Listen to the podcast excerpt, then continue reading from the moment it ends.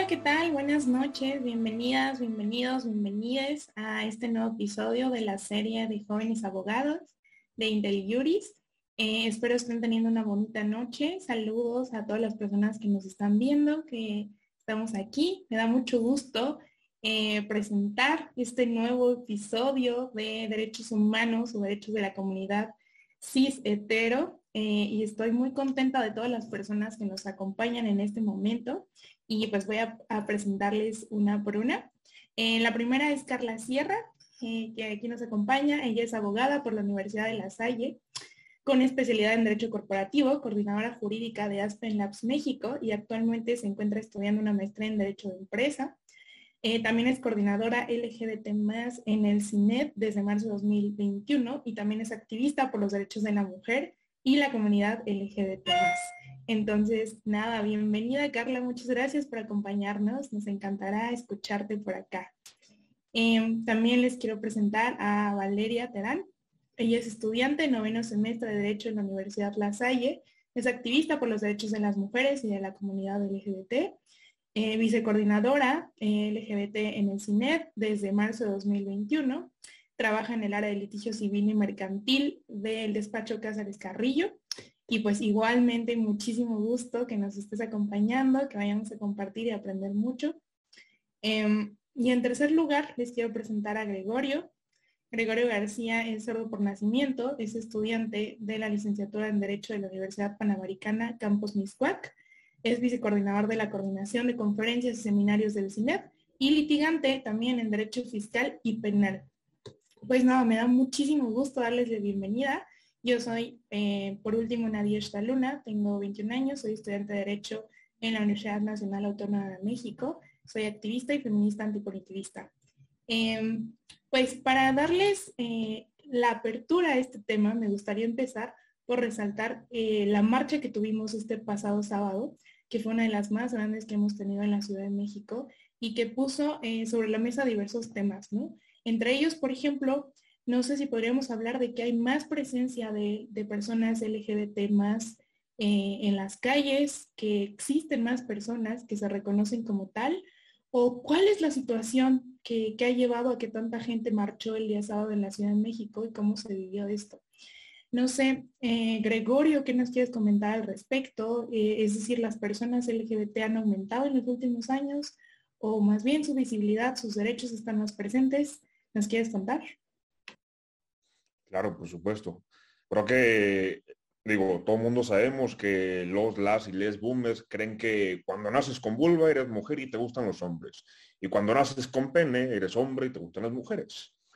La persona llegó a la luna en 1989 y hoy una persona trans no puede llegar a una competencia sin que antes en la premiación algunas compañeras, compañeros, compañeros apelen la premiación porque biológicamente no es mujer o no es hombre. Dependiendo de cada época y cultura, eh, pues bueno, han considerado, se ha, considerado de diferente manera, ¿no? Podemos ver el relato del héroe Gilgamesh en Babilonia en el 4000 a.C., él mismo tuvo una relación erótica con su compañero. La homosexualidad, según algunos historiadores, se ha permitido tolerar por el antiguo Egipto. En la antigua Grecia, inclusive, en el año, en el siglo X, se decía que un buen griego debía optar por un rol activo y dominante sexualmente cuando mantenía relaciones con otro hombre que debía ser menor y de clase social menor. La poetisa Safo escribió unas aproximadamente 12.000 líneas sobre su amor con otras mujeres en la isla de Levos y se cree que de ahí proviene el término de lesbiana. También el Imperio Romano se relaciona como una época de grandes guerreros, poetas, filósofos y padres de la política moderna. No obstante, el emperador Heliogábalo fue considerado el primer transexual en el poder. Tuvo un lugar destacado por sus excentricidades, pero fue olvidado por muchísimo tiempo, ¿no? Varios historiadores escriben que Heliogábalo ejerció la prostitución y para eso contrató un regimiento de prostitutas. Se mezcló entre ellos y quiso cambiar quirúrgicamente quirúrgicamente de sexo varias veces. No obstante, por el nivel de desarrollo o por la falta de escasez del nivel de desarrollo tecnológico en la época no lo permitía. Teodosio I, primero eh, creó leyes en contra de la homosexualidad. El propio San Agustín hizo su interpretación de la Biblia diciendo que la sodomía era pecado y que el mayor crimen de la humanidad. es cuando empieza el pensamiento homofóbico del cristianismo, los crímenes de odio, las persecuciones en contra de quien practicara la homosexualidad. No obstante, en la Alta Media se llevó a cabo las albedopiosis, que eran los hermanamientos de personas del mismo sexo en las iglesias católicas para cuidarse mutuamente en la enfermedad y la riqueza. Además, Santo Tomás de Aquino mencionaba que la sexualidad era para la reproducción, por lo que la sodomía va contra natura. Y todas ellas las personas sodomitas eran acusadas de traer enfermedades, malas cosechas, desastres naturales, y eran torturadas y condenadas a muerte. Con la Revolución y la, Revolución Francesa y la Ilustración, pues bueno, empieza a surgir un poco de avance. Ya no era considerado un crimen o un pecado, sino era sinónimo de enfermedad, ¿no? Y es cuando empiezan las terapias de conversión con electroshock y lobotomía con resultados, por supuesto, pésimos. En Inglaterra empieza a hacerse la ablación genital, en Alemania la, aprobación del artículo 175 del Código Penal que castigaba las relaciones homosexuales masculinas. Además surge el Comité Científico Humanitario liderado por unas ciertas personas quienes lucharon por el reconocimiento de la despenalización de la homosexualidad y las personas transexuales. De ahí surge la primera revista temática homosexual, la primera película sobre el lesbianismo, eh, y bueno, pues vamos avanzando un poquito más. No obstante, llega el fascismo y el nazismo y todo acaba. Vámonos de retroceso. Ahora, en 1969, en Nueva York empieza a haber clubes clandestinos, donde si la policía llegaba a ser redadas, te podrían arrestar por tu forma de vestir que no considera con tu sexo.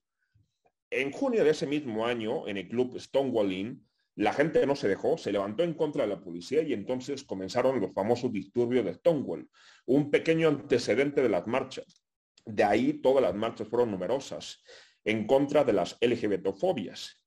El 28 de junio de 1970 tuvieron lugar las primeras marchas del Augurio Pride en la ciudad de Nueva York y Los Ángeles. En 1999, Países Bajos lo legaliza el matrimonio homosexual en el mismo año Israel reconoce a una mujer ser madre legal del hijo de su pareja, mujer. Y en 2010 Australia reconoce por primera vez el género, neutro. No obstante, en 2012 a Honduras aprueba una ley de, identidad de género. Con esto la población LGBT va ganando un poco más de aceptación. Pero a pesar de todo esto, de todos estos pequeños avances que hemos tenido, pequeños grandes avances que hemos tenido, aún se escribe, se sigue discriminando y criminalizando a las personas no normativas. Claro, es algo, gracias Gregorio por ese increíble recorrido histórico, por todos los, eh, vaya, los indicios que dejan claro que esto no es algo de reciente creación, ¿no?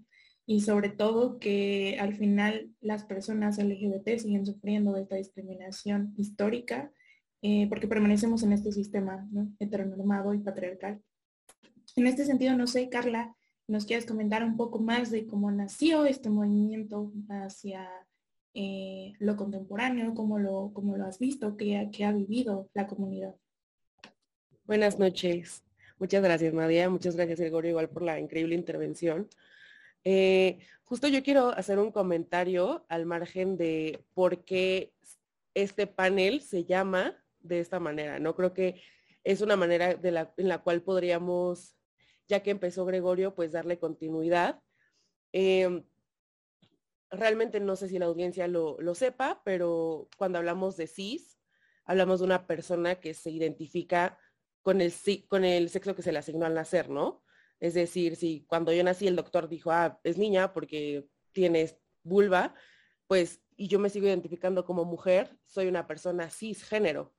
Sin embargo, si es de otra manera, ya no soy una persona cisgénero.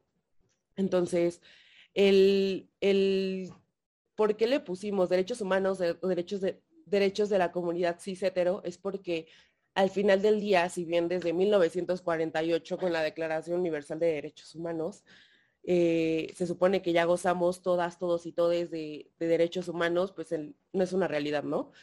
Y podemos ver esto en el día a día, que son temas que ya vamos a tocar más adelante, en relación al, comentario que hacía Nadia acerca de la marcha, de, la gran cantidad de personas de la comunidad que asistieron y en general de personas que asistieron a, apoyar, ya sea a sus familias, sus amistades, a, en general o apoyar absolutamente solo la diversidad, yo considero que eh, una razón por la cual hubo mucho más quórum y muchas más personas que en otros años es porque hay un poco menos de miedo, hay un poco menos de, un poco, lo digo un poco, pero un poco menos de miedo y un poco menos de estigmas hacia la comunidad. Se ha, dado apoyo en los últimos años de una u otra forma.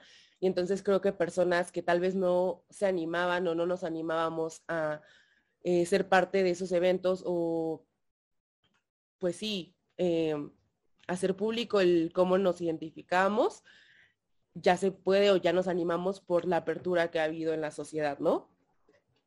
En ese sentido, la verdad, eh, a mí me gustaría seguir hablando un poco de lo que tocaba Gregorio en el tema internacional.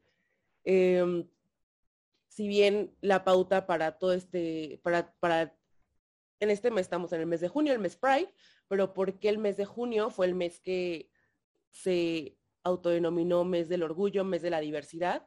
Pues justo por lo que nos comentaba Gregorio hace unos momentos, ¿no?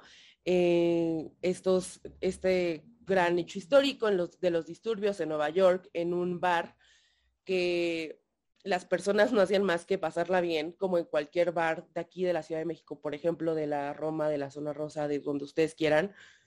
Eh, pero sin embargo, en esos momentos era ilegal ser una persona homosexual.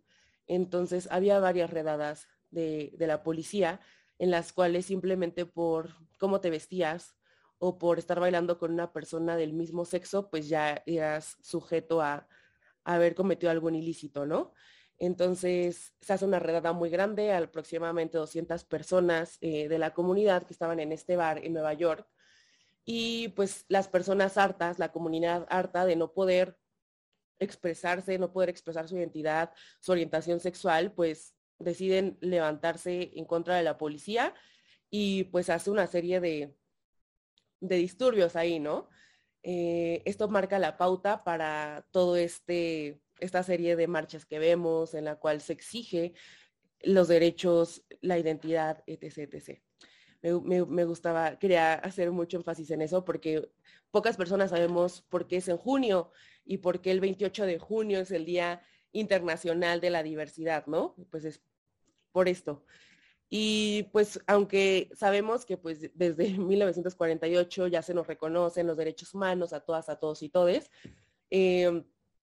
em, esta redada fue en el año 1969, es decir, 20 años después de la Declaración Universal de Derechos Humanos, en la cual se supone que todas, todos y todes tenemos derecho a una vida libre de violencia, ¿no? Entonces, nada más quería hacer hincapié de que aunque era un hecho 20 años antes de todo esto, 20 años después podíamos seguir viendo, y digo a la fecha podemos seguir viendo eh, esos actos de autoridad, de discriminación, de abuso prácticamente de autoridad, etc. etc.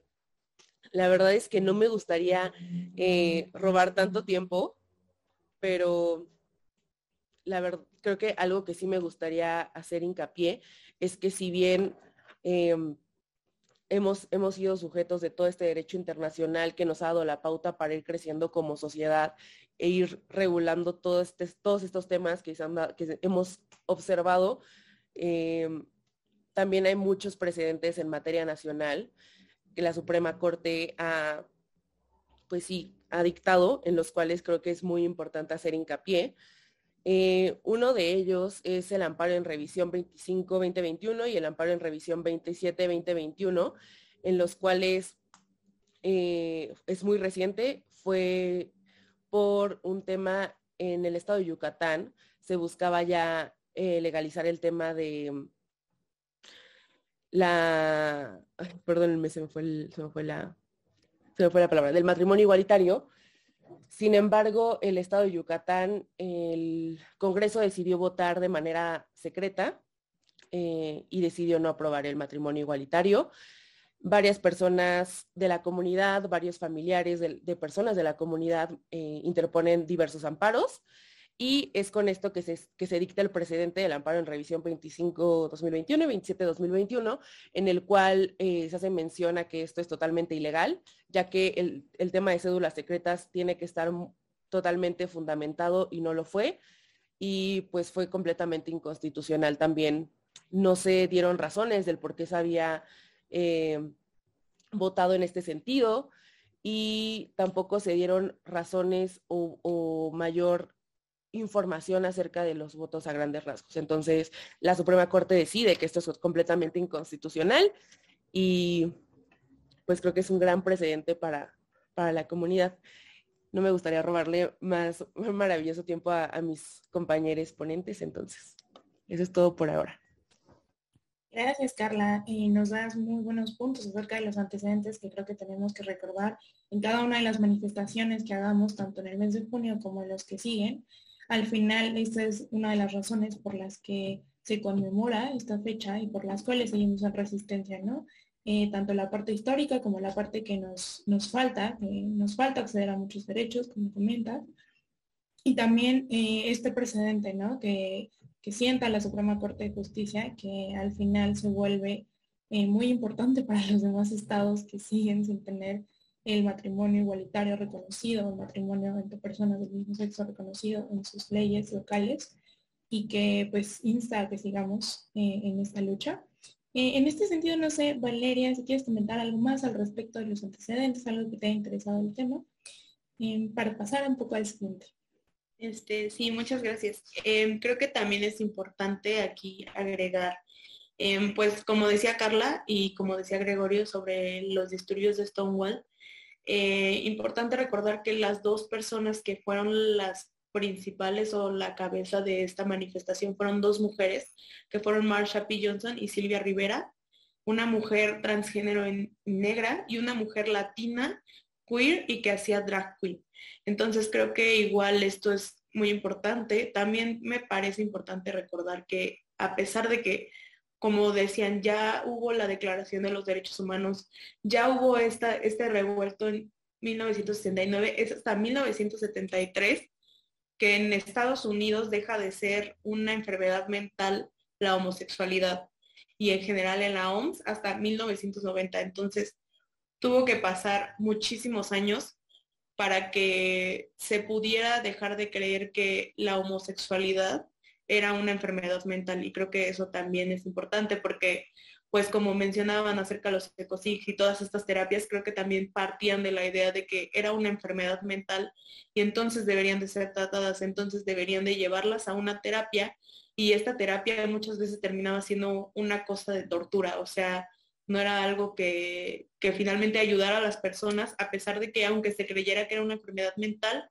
no era en beneficio de esas personas, sino que se llevaba a la tortura a las personas. Y por último, quiero agregar un, tema, o sea, como em, que tiene que ver algo con más actual, con algo que vimos ahorita, creo que todos, o que la mayoría sabe de qué estoy hablando, que fue esta escena en Buzz Lightyear de la que todo el mundo se quejó y ahí yo vi un post al respecto en donde un señor decía que si esa película se suponía que Andy la había visto en 1995, entonces cómo era posible que hubiera lesbianas.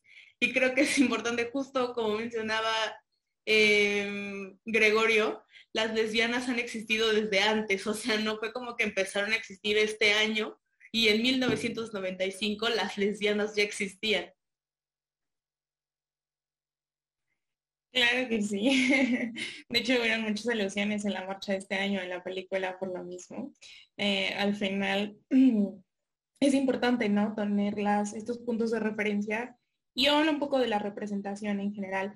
Eh, y creo que mencionas una cosa muy importante que es las terapias de conversión y la cetosig, ¿no? Eh, y de la manera en la que se, se han llevado a cabo en el presente y también cómo las combatimos. Creo que ha habido diferentes formas de hacerlo, tanto desde la parte administrativa como también desde la parte del derecho penal, y que ahí hay algunas fallas en cuanto a la manera en la que se pueden erradicar, ¿no? Porque muchas veces al final a quien se sigue castigando eh, es a las familias, que si bien ah, son agresivas y son violentas, eh, lo hacen también desde el desconocimiento de la cultura en general, ¿no? Em, y probablemente los centros son los que siguen operando, o sea, siguen, eh, siguen abriendo nuevos centros en los que las personas pueden llevar a sus familiares o sus hijos a este tipo de terapias y me parece muy peligroso, eh, porque también lo hacen profesionales de la salud y que se nombran como profesionales y, pues siguen existiendo, ¿no? Entonces creo que ahí hay un punto muy importante en cuanto a la parte actual y, de la realidad eh, en cuanto a esto. Ahora que ya pasando un poco más igual a la visibilización, visibilización eh, de tanto el matrimonio igualitario como algunos otros aspectos, no sé, Carla, si quieres seguir eh, comentando un poco al respecto del contexto también nacional e internacional que tenemos eh, en cuanto a este tema y un poco cómo lo hemos vivido en México, ¿no? El reconocimiento en las entidades, el reconocimiento de las personas LGBT en general. Sí, eh, muchas gracias, Nadia. Eh, pues sí, realmente en, temas me gustaría primero empezar por, por, el, ámbito internacional, irnos por el, por el ámbito Latinoamérica y ya posteriormente nacional. Bueno, pues en el ámbito internacional, eh, la Oficina de Derechos Humanos de las Naciones Unidas reconoce varias, varias pautas del cómo la comunidad LGBT ha sido vulnerada desde agresiones violentas que pueden ser desde un abuso verbal en la calle, eh, una intimidación psicológica o violencia ya física o golpizas que hemos visto que lamentablemente con nuestra comunidad trans es algo muy común, ¿no? Eh, dato cultural, el promedio de vida de una persona trans es de 35 años. Entonces, eso habla mucho de acerca de cómo sociedad que estamos haciendo, ¿no? Y no es porque sean unas personas que no tengan algún, o sea, que tengan alguna deficiencia o no sean sanas o nada. Todo, todo, este, todo este contexto de vida es por las agresiones y por la violencia extrema que sufre la comunidad trans en general, en todo el mundo. Eh, también hablamos de que hay leyes penales discriminatorias, leyes justo como lo que comentaban Val y, Nadia hace, hace ratito, hace unos momentos, que tipifican como delitos relaciones sexuales entre personas del mismo sexo, porque aún eso es visto como algo ilícito, ilegal, inmoral, etc. etc. Entonces hay muchísimos países, más de 20 países, por ejemplo, que prohibieron la película esta de la cual estaban hablando hace unos momentos porque había un beso entre mujeres del mismo sexo, ¿no? También restricciones discriminatorias a la libertad de, expresión y restricciones conexas al ejercicio de los derechos de libertad de expresión. Esto lo podemos ver muy eh, visible en cuanto a que no se le da espacio a las personas de la comunidad en lugares públicos, en los medios, eh, no pueden expresar su identidad o, cómo quieren ser percibidas, percibidos, percibides por este, este, este, esta restricción. También justamente lo, veíamos hace poco, lamentablemente ahí en, la coordinación del CINEF, queríamos subir una publicación haciendo alusión a la, a la, marcha LGBT justo la pasada marcha del sábado y había muchísimas restricciones en cuanto a esto por simplemente por ser temas eh, de la comunidad LGBT, ¿no? Entonces creo que ahí se cuarta y se limita mucho la libertad de expresión en estos medios de redes sociales simplemente por querer compartir. Eh, también tratos discriminatorios. Digo, hay muchísimos países que no tienen ningún tipo de leyes para estos tratos. En México sí la tenemos, que es la ley federal para erradicar y, eliminar la discriminación, pero hay muchísimos países en los cuales esto no es un hecho. Eh, eso es en el ámbito internacional. Hablando en América Latina, yo quiero darles unas cifras muy breves que me parecieron eh, muy interesantes y creo que a mí me hizo darme cuenta de cómo estamos como América Latina. Eh, en Ecuador, Bolivia y México está prohibida la discriminación por razones de identidad y orientación sexual. En todos los demás países de América Latina no están prohibidas. Ecuador en 2003 es el primer país en, América Latina en contar con una ley de protección contra la discriminación basada en la orientación sexual. Eh, alrededor de ocho países de América Latina lo tienen, todos los demás no la tienen y México la adopta en 2011. El matrimonio igualitario únicamente es legal en Argentina, Bolivia, Brasil, Colombia, Costa Rica, Ecuador y Uruguay y en algunos estados de la República Mexicana.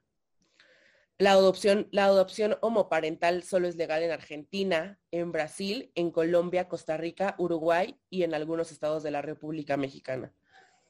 Y se ha justo en todas estas investigaciones y progresos se ha observado que los gobiernos encabezados por mujeres han sido los más progresistas en temas de derechos humanos para la comunidad LGBT. Eh, en la TAM, en toda Latinoamérica, del año 2014 al año 2020, hubo alrededor de 1.292 personas asesinadas. Y cabe destacar que en algunos países de Centroamérica y del Caribe aún se, criminaliza la diversidad sexual con penas de hasta 15 años de cárcel. Es decir, tú no puedes ser una persona homosexual o no lo puedes decir públicamente. ¿Por qué? Porque podría ser acreedora a 15 años de cárcel únicamente por expresar tu identidad o preferencia sexual. Em, me gustaría entrar a cifras muy, muy puntuales acerca de cómo estamos en el ámbito nacional actualmente. Em, actualmente 27 estados de la República han legalizado el matrimonio igualitario y pues los estados que aún no tienen legalizado este punto son Durango, Tamaulipas, Tabasco, Guerrero y el Estado de México. Eh, en estos estados la opción que tiene la comunidad LGBT para poder casarse es presentar un amparo, pero en este punto volvemos a lo mismo y volvemos al, título de este, este gran, esta gran mesa, ¿no? ¿Derechos humanos o derechos de la comunidad cis hetero?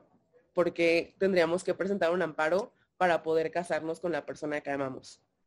Bueno, 13 eh, de 32 estados permiten la adopción homoparental. Aguascalientes actualmente se encuentra en este proceso y entre 2015 y 2020 únicamente cinco parejas eh, homoparentales pudieron adoptar en toda la República Mexicana. 16 eh, de 32 estados reconocen la identidad de género de las personas trans, es decir, acceder a documentos jurídicos que las hagan sentir incomodidad con su orientación e identidad.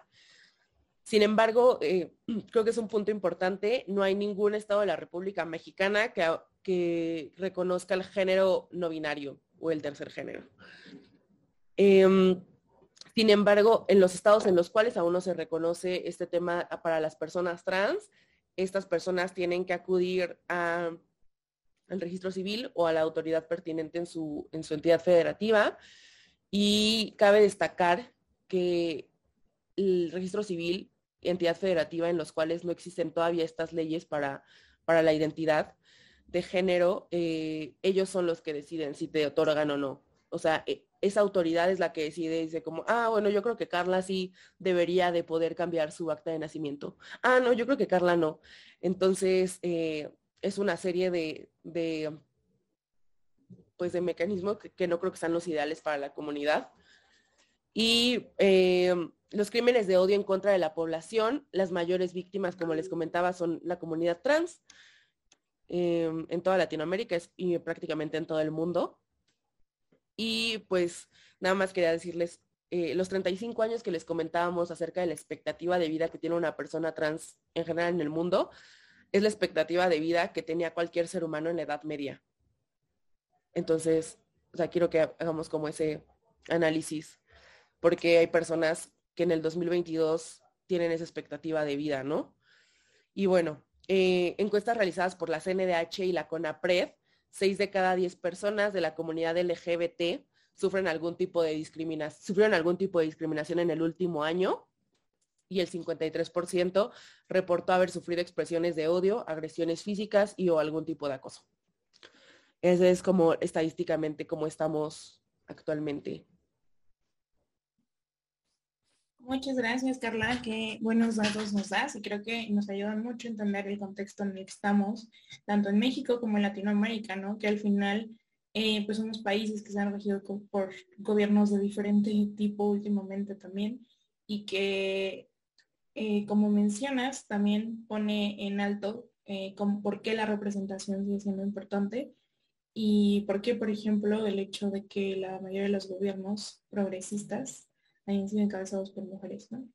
Y, creo que ahí habría que añadirle, ¿no? Que mm, esa es una forma de hacer que las representaciones eh, pues funcionen, sirvan, sean útiles, que defiendan justo lo que pretenden hacer.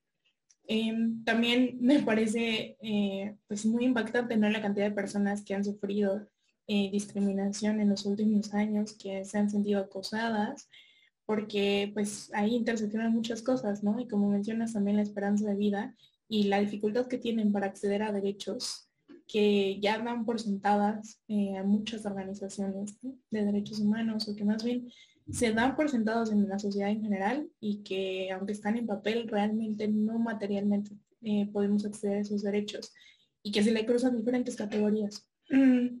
Ahora, no sé, Valeria, ¿nos quieres seguir comentando un poquito más acerca de la manera en la que se está llevando en el contexto actual eh, en cuanto a las discriminaciones, las, mm, todo lo que se sufre desde la comunidad, eh, sobre todo en cuanto, por ejemplo, a las terapias, ¿no? que era algo que ya estamos platicando y que afecta de manera desproporcional a, la comunidad. Sí, em, quiero tocar varios puntos. Quiero empezar por eso que decían de que se supone que ya tenemos garantizados algunos derechos que se supone que son para todas las personas, como uno muy básico que sería el acceso a la salud y que se supone que en papel todo mundo tiene y que, por ejemplo, he hablado con personas de la comunidad trans de Veracruz y nos dijeron que no es cierto, que para que puedan acceder a, salud es nada más cuando, cuando tienen VIH. Y el tratamiento es muy limitado porque no cuentan con todos los recursos y que son ellas quienes tienen que buscarlo por sus propios medios, porque no hay verdaderamente este acceso. Entonces, em, o sea, es literal, se tienen que estar muriendo para que entonces puedan tener un acceso a la salud que se supone es un derecho que todas las personas deberíamos de tener. Em, y también quería hacer mención a lo que decía Carla acerca de que solo 16 estados de los 32 que son em, parte de, pues, de, la República, solamente 16 reconocen a las identidades trans y creo que hay que entender que dentro de todas las identidades trans entra todo lo que no es cis y es por esto que Carla mencionaba a, las, a la identidad de género no binaria, porque todo lo que no es cis en, en el espectro trans y creo que es importante entender que aparte para que te reconozcan este derecho de poderte cambiar de nombre. Em, en muchos estados, a pesar de que lo puedes hacer, te piden que, puedas tú llevar una prueba de que has llevado un tratamiento psicológico y hormonal. O sea, creo que no, no debería de ser necesario porque como mencioné anteriormente, muchas veces no tienen el acceso a la salud. Y si no puedes llevar el tratamiento hormonal que requieres porque no podrías por eso poderte cambiar el nombre y poder ser nombrada como, como te gustaría que te nombren. Entonces creo que es una traba que se va haciendo más grande y que va impidiendo que puedas realizar todo esto. Aparte, creo que como persona adulta esto ya es un poco más fácil porque cuando eres una infancia entonces necesitas la autorización de ambos padres, de tu papá y de tu mamá, o de las dos personas que estén a cargo de ti. Entonces, si tú eres una persona y tu mamá está de acuerdo en que te cambies el nombre porque eres una persona trans y que se identifica con el género contrario al que se le asignó al nacer, pero tu papá no está de acuerdo y entonces si no firman los dos, tú no te puedes cambiar el nombre, igual estás perdiendo este derecho al nombre que, que pues es esencial y que te impide poderte desarrollar de una forma integral que se supone que pues es de las cosas más importantes, el interés superior del menor, y que aquí no se está tomando en cuenta, porque entonces, si los papás no quieren, no se va a hacer y ni modo. O sea, que la, la, infancia, hasta que logre ser mayor de edad y tenga la capacidad de hacerlo por sí misma, hasta ese momento entonces es cuando va a poderse cambiar el nombre y aparte tendría que llevar un acta primigenia que en muchos eh, estados de la República no quieren destruir, o sea, no quieren que esa persona que existió antes con ese nombre anterior que tuviste deje de existir. O sea, que se quede la anotación de que esa no es tu acta inicial, de que esa no es tu acta primigenia, que hubo una anterior. Y pues creo que eso también atenta con, contra pues la dignidad de las personas. Em, y por otro lado, las ECOSIX, que pues igual creo que es, es han afectado mucho y que sean tan pocos estados, justo les voy a mencionar en qué estados, que son la Ciudad de México, Baja California Sur, Colima, Coahuila, Guerrero, Michoacán, Nayarit, Puebla, Querétaro, San Luis Potosí, Veracruz y Aguascalientes, son los únicos estados en donde se prohíbe em, estas terapias de conversión y en algunos casos se llega a la cárcel, pero mayor, mayoritariamente solamente es una multa. Entonces creo que em, también hay que tomar en cuenta que esto es un tipo de tortura, o sea, porque aunque se llamen terapias, pues lo que en realidad es es una tortura y creo que no se le, como mencionabas, no se está castigando de la forma correcta y no se está teniendo como, em, pues eh, no se aborda de la manera correcta ni se está castigando a las personas a quienes se tiene que castigar, porque justo muchas veces la familia actúa desde la ignorancia y desde pues eh, la homofobia que también es sistemática y que viene de años atrás.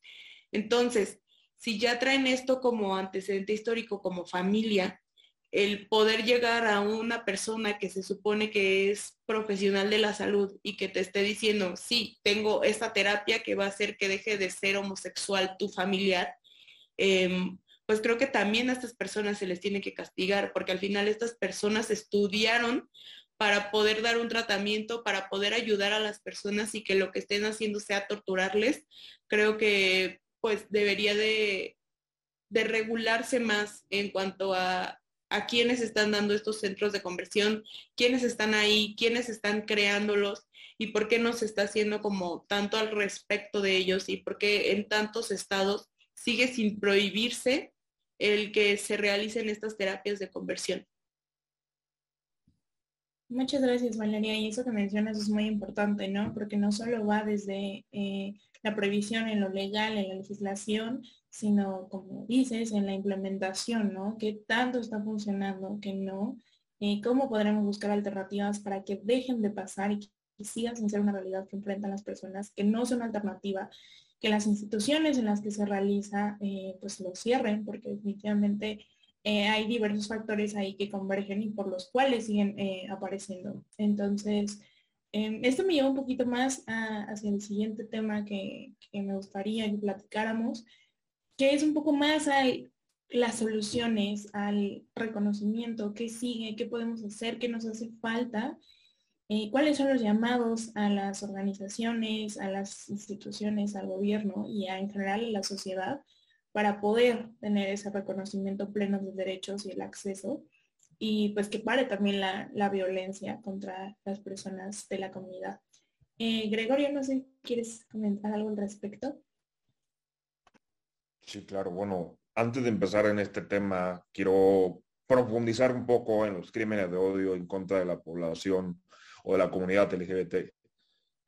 Se han considerado como crímenes de odio aquellos que son motivados por el odio válgame la redundancia, que el, perpetrador siente hacia una o más características de una víctima, que la identifican como perteneciente a un grupo social específico.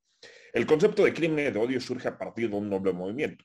Por una parte está el debate público cuando se comienza a tener conciencia de las múltiples formas de violencia y sus especificaciones que afectan a determinados grupos sociales. Y por el otro lado está eh, en lo que era impulsado por movimientos políticos y sociales de colectivos minoritarios o subordinados que buscaban defender y promover los derechos y relaciones nuevas con las instituciones, principalmente el Estado.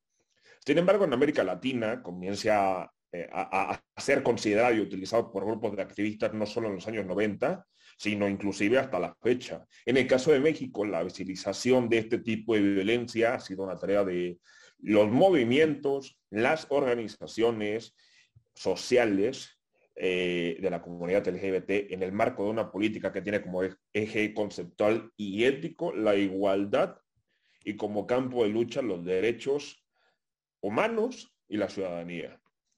En muchos países como Honduras, Colombia, África, Jamaica, inclusive no tan lejos, México, los casos de discriminación y los crímenes de odio contra personas LGBTIQ siguen produciéndose con una regularidad alarmante. De acuerdo con, con, datos de Amnistía Internacional, en África subsahariana los casos de acoso, persecución, discriminación, violencia y, asesinato cometidos en contra de las personas por razón de orientación sexual o identidad de género, que son cada vez más numerosos. 36 de los estados de, de África siguen criminalizando las relaciones sexuales consentidas entre personas del mismo sexo y algunos países han introducido recientemente leyes destinadas a agravar las penas para dichos comportamientos homosexuales.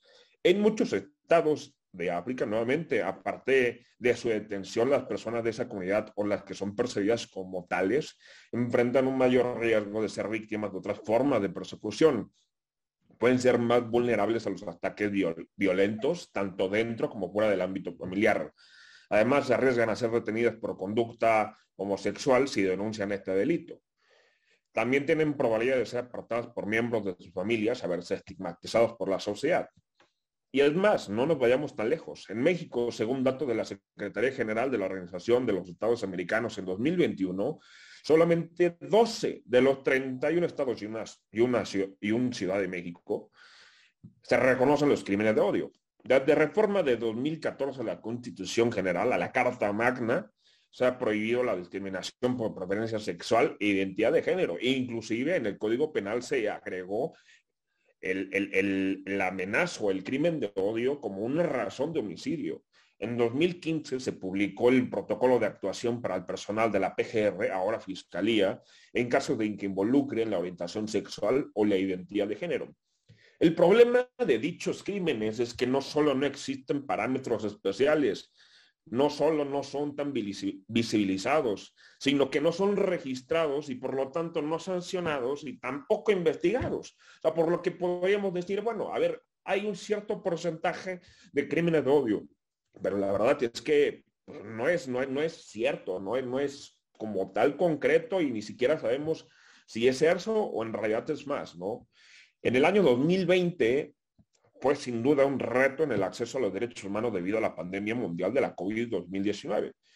Considerando que existen impactos sobre todos los derechos humanos frente a los diversos contextos ocasionados por, por dicha emergencia sanitaria, especialmente en relación con el derecho de la vida, derecho de la salud, derecho a la integridad personal, también se vieron afectados el derecho al trabajo, a la seguridad social, a la educación, a la alimentación, al agua, a la vivienda, al deporte, al arte.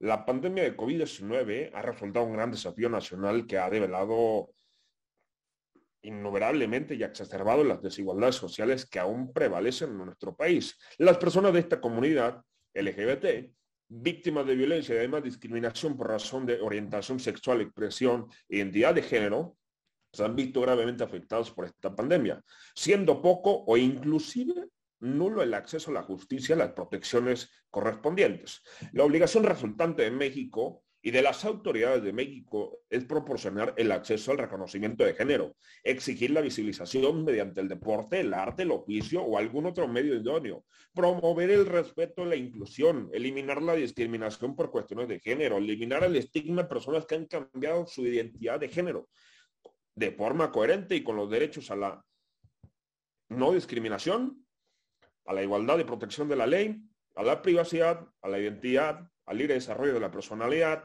a la protección de los derechos de la integridad personal, el derecho a la salud, derecho a la vida, derecho a la libertad de expresión, todos estos establecidos en la Carta Magna y en diversas leyes y tratados nacionales e internacionales. Los derechos de la población en general, incluyendo a los derechos humanos de la comunidad LGBT, son totalmente indispensables para la consideración de una verdadera sociedad democrática y además plural, en la que prevalezca el respeto por la diferencia como valor para el pleno desarrollo de sus integrantes. Muchas gracias, eh, Gregorio, otra vez por eh, esos datos, esa información súper valiosa que nos brindas.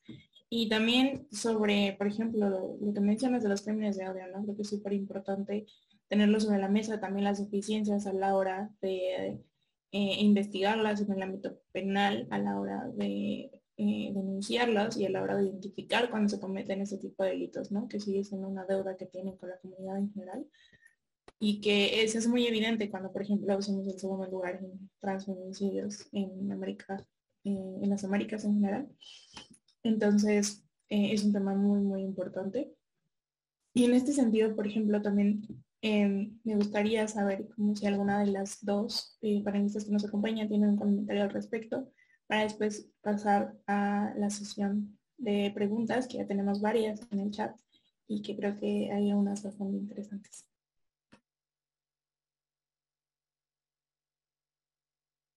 Por mi parte no, Nadia. Yo, yo eh, me espero a la sesión de preguntas. Muchas gracias. Perfecto. Vale, tampoco creo. Entonces, así. Sí, está llena la sesión de preguntas. Perfecto, porque tenemos varias, de hecho. Por ejemplo, una que me gustaría empezar, creo que es un tema que se toca bastante cuando hablan de estos temas y que creo un poco, em, pues, irrelevante en el sentido en el que, por ejemplo, Saúl nos pregunta que si la orientación, bueno, orientación contra preferencia sexual, naces o te haces, ¿no? Y creo que aquí hay un punto que hay que tocar, que si hay una diferencia entre orientación y preferencia sexual y que al final de lo que estamos hablando cuando hablamos de la comunidad LGBT es de identidades, eh, o sea, disidencia de identidades de género y también de orientación sexual. Em, la orientación sexual va mucho más encaminada hacia el género al que te sientes atraída o atraída y no tanto a la preferencia, que la preferencia podría ser más llevado hacia las prácticas, ¿no? A las prácticas que te, te gustan, que te generan placer o que deseas tener en tu vida y que este tema creo que se pone sobre la mesa aludiendo a si es natural o no, ¿no? O sea, si es natural o no esta parte. Y recapitulando todo lo que dijeron acá los panelistas y los panelistas, em, pues entendemos el contexto en el que nace, o sea, el contexto histórico en el que parte y que definitivamente no es algo reciente, ¿no?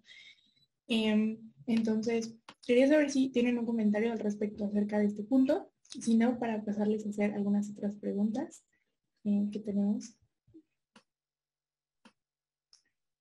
Como por ejemplo, em, a lo mejor Carla te interesaría contestar esta, em, que sería cuál es el procedimiento para la, la reasignación sexogenérica en México. Eh, nos comentabas un poquito acerca de las deficiencias que tiene, entonces Sí, en esta pregunta sí me gustaría participar, pero también me gustaría mucho que participara mi compañera Valeria. Ella también tiene mucho más información acerca de esto, la experta. Pero em, a mí lo, lo que... Acerca del procedimiento, yo no te puedo dar mayor información porque no soy doctora. Me encantaría hacerlo, pero no lo soy. Entonces, eso creo que deberías, deberíamos preguntarle al especialista, ¿no?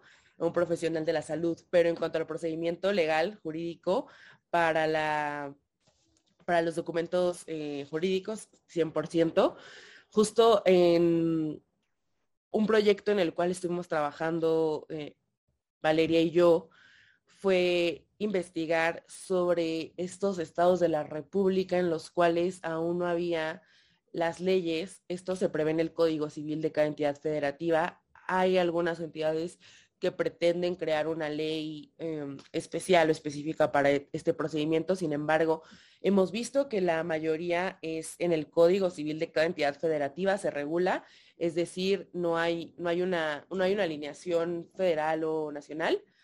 Em, pero sin embargo, lo que podemos observar, y es algo que a mí me gustaría hacer mucho hincapié, es que con los datos que veíamos anteriormente durante, durante la ponencia, hay muchas entidades federativas que ya prevén en el Código Civil esto como un mero trámite administrativo, ¿no?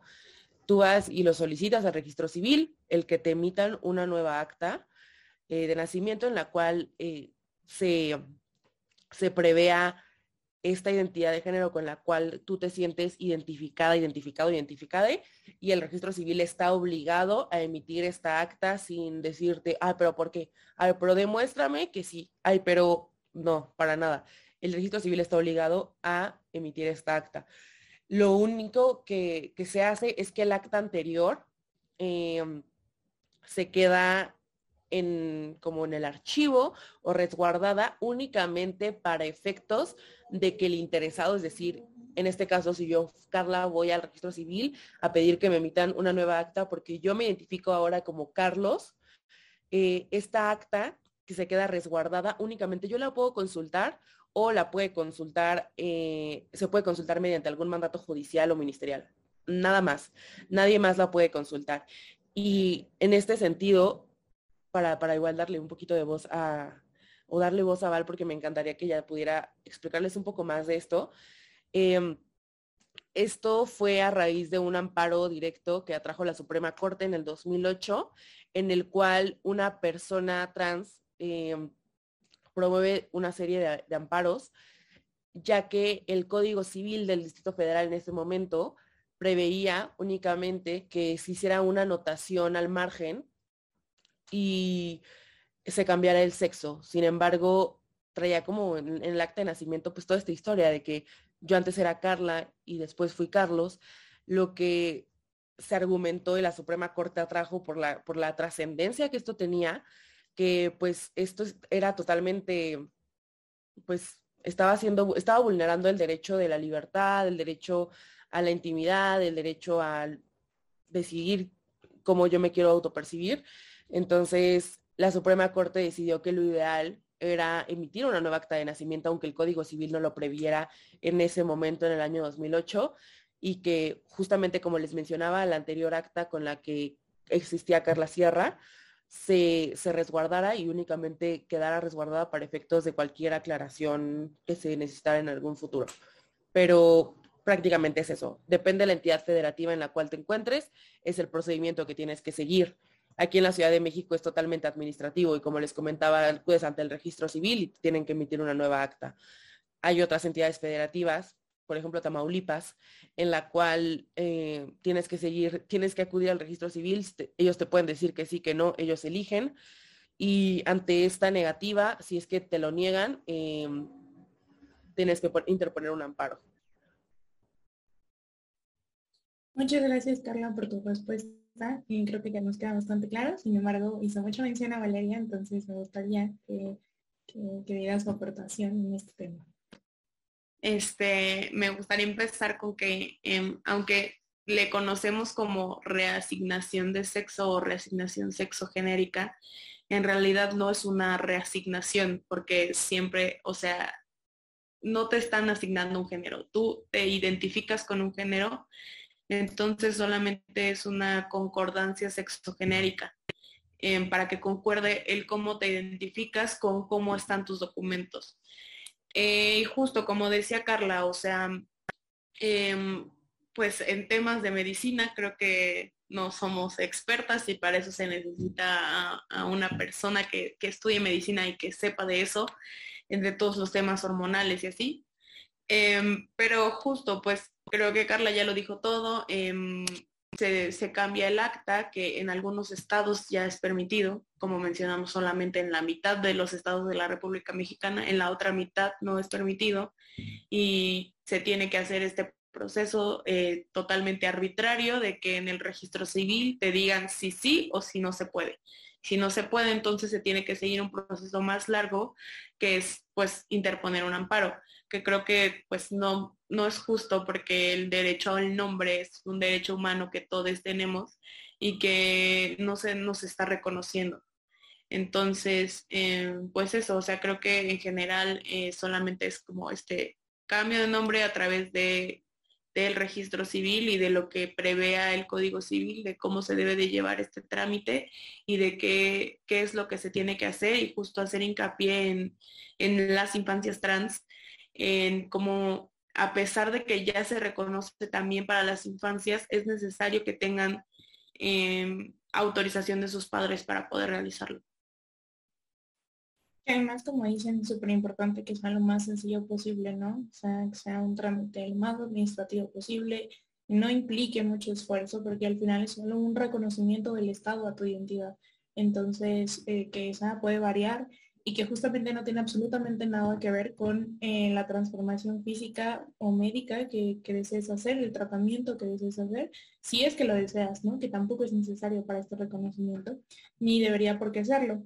En este sentido también, por ejemplo, Mariana Reyes, eh, hablando un poco del gobierno, de la labor de los estados, nos pregunta que cuál es el papel que los estados deben tomar para cumplir con las obligaciones internacionales contraídas a partir de la firma y pues la respectiva ratificación de tratados y convenios internacionales de protección a derechos humanos en cuanto a la garantía, respeto y adecuación del derecho interno. Es decir, cómo debería llevarse a cabo esta adecuación. No sé si Gregorio, si Carla, si alguna persona de ustedes le gustaría contestar esta pregunta. Perdón, no podía activar el micrófono, pero pues bueno, en términos de la iniciativa presidencial de 2017, se había propuesto reformar el artículo cuarto constitucional eh, eh, para incorporar un criterio adoptado por la Suprema Corte en poder reconocer eh, un derecho al derecho, por ejemplo, al derecho del matrimonio igualitario, sin importar la orientación o la discriminación. La ONU desde hace muchísimo tiempo, bueno, no, no muchísimo tiempo, pero sí un par de años, ha combinado en múltiples ocasiones al Congreso de la Unión, a los Congresos de los Estados, a reconocer el derecho de las personas del mismo sexo a contraer matrimonio y además a la adopción homoparental y de esta forma avanzar con la igualdad de derechos y libertades de todas las personas, también para lograr la, pena, la plena realización de todos los derechos de las personas LGBT y Q+, y trabajar contra cualquier acto de discriminación. Es todo lo que me gustaría agregar. Muchas gracias. Eh, Gregorio, creo que con eso queda un poco pues, saldado de esa pregunta. Em, también tenemos, por ejemplo, otra muy interesante que va en torno a lo que estábamos platicando de la marcha, que dice que si es correcto que personas externas a la comunidad LGBTQ asistamos a las marchas anuales, a diferencia de, por ejemplo, una marcha feminista en la que la participación pretende ser exclusiva de integrantes de la comunidad, o por qué. Em, bueno, acá no sé, Valeria, ¿te gustaría contestar esa pregunta? Igual si alguien más desea, adelante. Este, em, creo que el fin de semana escuché mucho esa pregunta em, y la diferencia es que las marchas feministas son separatistas porque muchas veces el hombre que es aliado de una mujer puede ser el violentador de otra y no lo sabemos. Se supone que ese es un espacio seguro para nosotras las mujeres y es por eso que los hombres no pueden entrar o si pueden entrar es en otro contingente aparte en donde están las mujeres que van acompañadas de hombres y adelante pues mm, o sea, las mujeres que no quieren estar cerca de, de hombres, pues están en contingentes diferentes.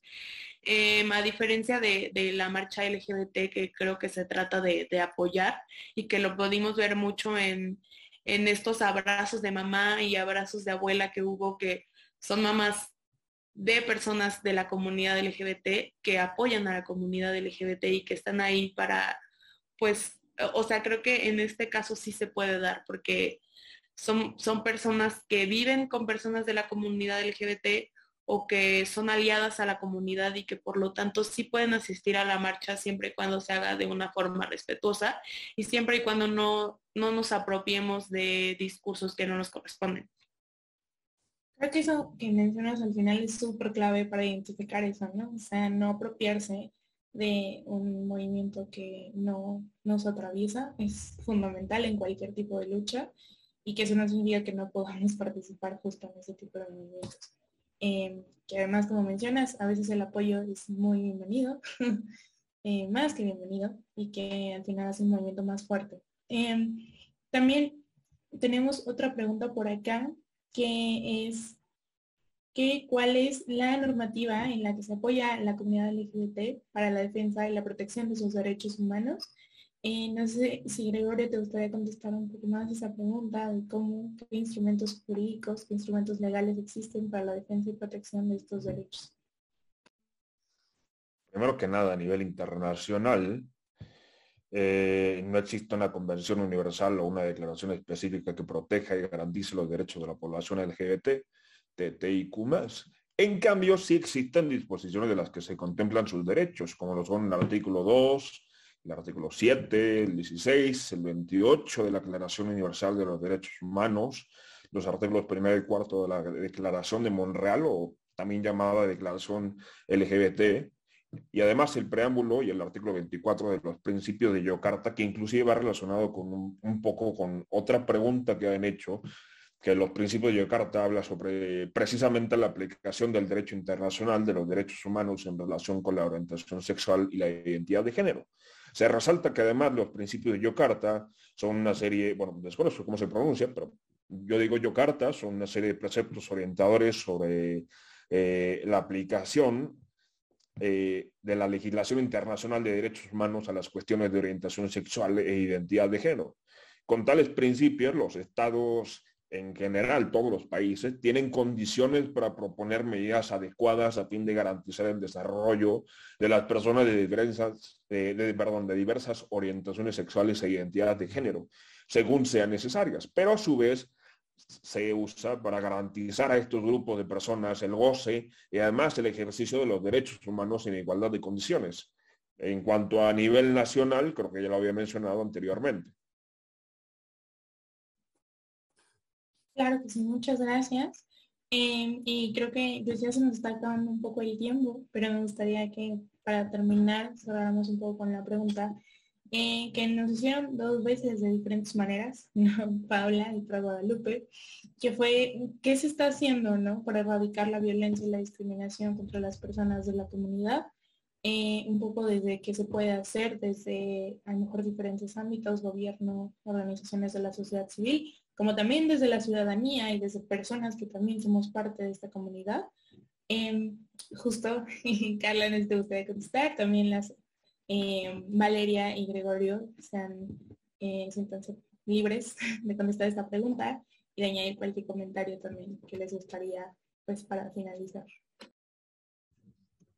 Pues creo que lo que se ha estado haciendo, bueno, lo que hemos observado desde el punto de vista jurídico es que se han implementado, se han reformado códigos, se han implementado nuevas leyes. Em, sin embargo, creo que, y considero desde un punto de vista muy personal, que estas leyes y estas reformas a códigos no, han sido lo suficientemente em, revolucionarios, por así decirlo, en el sentido de que no podemos estar reformando y creando nuevas leyes si no cambiamos un poco la cultura que tenemos, ¿no? Entonces, al final del día, como lo vemos, ¿no? No sé, lo quiero hacer la alusión al feminicidio. Vemos un tipo penal específicamente tipificado para los delitos de odio en contra de las mujeres. Sin embargo, nuestra cultura sigue siendo muy parecida a la de hace años que no existe el feminicidio. Entonces, creo que el, estar avanzando de manera jurídica es, un, sin, lugar a dudas, es algo fenomenal, es algo increíble, pero creo que es algo ya mucho más personal en cuanto al, tema em, cultural y educativo. Eh, me gustaría agregar en este punto yo estuve siguiendo la marcha LGBT de manera eh, virtual porque me contagié de COVID, pero estuve observando algo que a mí me llamó muchísimo la atención y me gustaría mucho utilizar este espacio y este foro para hacerlo, para hacerlo notar y saber y, y dejar esta reflexión con todas, todos y todas ustedes, ¿no? Definitivamente las personas que estuvieron en la marcha no pudieron observar esto porque Em, se supone que los principales cabezas o las principales personas representantes de la comunidad en esta marcha se aglomeraron, me parece que en el Ángel de la Independencia, y ahí fue donde empezaron. La marcha tenía prevista empezar a las 12 del día de la tarde, sin embargo empezaron casi a la una de la tarde, ya que estuvieron esperando a la jefa de gobierno de nuestra Ciudad de México. Creo que em, a mí en lo personal se me hizo algo un poco, yo, yo estuve viendo, les digo, todo en línea y, y yo observaba cómo las personas de la comunidad estaban desesperadas y estaban muy molestas porque era su marcha, era su espacio, y no pudieron empezar ni hacer nada de lo que tenían planeado porque tenían que esperar a la jefa de gobierno que llegó casi una hora después. Y, estas personas ya querían salir y ya querían empezar con todo lo que tenían planeado, porque ellos ya tenían planeado una serie de cosas, ¿no? Eran más de 150 carros alegóricos que iban a salir, entonces pues era una logística increíble. A lo que voy con esto es, eh, una de las personas de la comunidad, no recuerdo su nombre,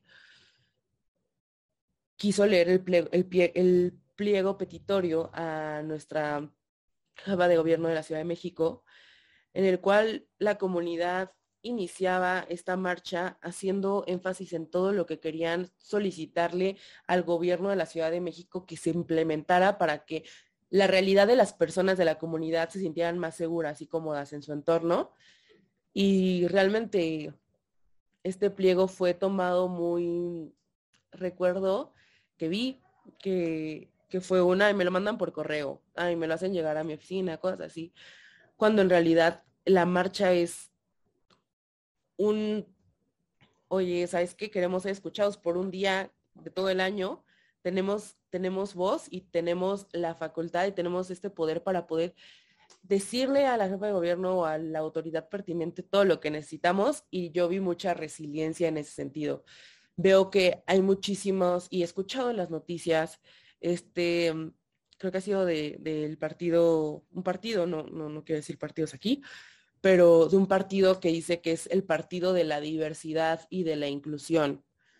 Y realmente a mí me, genera mucho ruido y quiero que, que, que nos cuestionemos el que es realmente lo que estamos haciendo nosotras y nosotros y nosotros como ciudadanas, ciudadanos y ciudadanes para hacer realmente de este país un lugar más inclusivo. Votar por el partido que nos dice que es el partido de la inclusión y de la diversidad o realmente meternos y, votar por esas personas que buscan incentivar iniciativas o buscan hacer de este país un lugar más equitativo e igualitario, ¿no? Quería hacer ese, pequeño hincapié porque yo lo vi y la verdad me generó mucho ruido y creo que solo las personas que lo pudimos ver en línea o en la televisión eh, pudimos observar eso, pero fue algo que a mí me resultó muy incómodo y muy poco grato en su momento. Entonces me quería cerrar haciendo ese comentario. Claro, que fue muy interesante, Carla. Definitivamente la marcha y la forma en la que se llevó a cabo también ha estado en, debate de parte de mucha de la comunidad para mí también fue un tema y yo sí pude asistir y definitivamente no tuvo nada que ver con la del año pasado. Eh, la del año pasado que se realizó al final fue organizada desde eh, las menos personas, la ciudadanía y pues no había nada de marcas, no había carros alegóricos y la verdad es que sí se sintió diferente porque a pesar de que la visibilidad y la cantidad de personas que está que salió a las calles fue mucho mayor y que eso es muy bueno para mí, yo desde mi punto de vista eso es muy bueno, eh, del reconocimiento.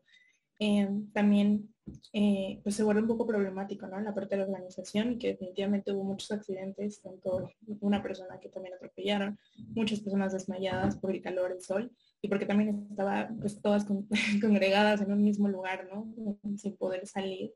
Entonces, mm, pues sí, o sea, eh, esas fallas, digamos, eh, en, la, marcha y en general en la forma de protesta, eh, creo que hay que hablarlas, hay que ponerlas sobre la mesa, hay que cuestionarnos y que pues nada, también seguir desde el activismo y también desde el activismo que se hace en las instituciones, ¿no? Em, no sé, Valeria, necesitas continuar y, y cerrar un poco. Este, justo, o sea, aparte de eso, creo que también eh, lo que hacemos personalmente, eh, muchas veces he escuchado que dicen que el activismo digital no ayuda o que, que no es como realmente activismo, pero eh, no sabes quién está recibiendo esa información, quién es la persona que está leyendo eso y que necesitaba leerlo. Entonces, Creo que hacer activismo de cualquier forma en la que se pueda hacer siempre es válido y, siempre aporta y siempre habrá alguien que necesitaba ese activismo que tú estás haciendo. Entonces, em, creo que es importante que desde lo personal también hagamos algo. O sea, sí creo que en la marcha hubieron muchas cosas que, que, estuvieron mal respecto a la organización, como mencionabas, que hubieran tantas personas desmayadas, creo que también tuvo que ver con estar esperando una hora más a, la jefa de gobierno porque se empezó a citar a la gente a las 10 de la mañana. Entonces fue mucho tiempo el que tuvieron que estar ahí y creo que todo eso afectó a, a lo que terminó y los problemas que, que, se desarrollaron a lo largo de todo pero en general eso, o sea, seguir haciendo activismo y, no dejarlo en junio. O sea, porque las personas de la comunidad LGBT existimos todo el año y no nada más el mes del orgullo. Entonces, recordar que, que existimos y que resistimos todo el año y seguir informándonos. Claro que sí, muchas gracias Valeria. Y pues también creo que acá un poco nuestro fondo va en torno a eso, ¿no? Que al final una sociedad que nos educa para la vergüenza, el orgullo es una respuesta política y ese orgullo está presente eh, en junio y en todos los meses del año. Eh, Gregorio, adelante.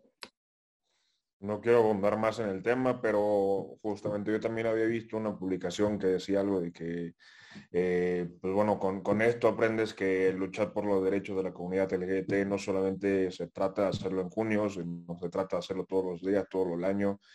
Y pues bueno, involúcrense más, lean más. Yo con esto aprendí muchísimo y con estas dos personas, tres personas que tengo aquí, pues aprendo muchísimo sigan a Género Cine, sigan a, la nave LGBT, sigan a, muchas eh, eh, organizaciones y movimientos que están a favor de la comunidad LGBT y pues nada.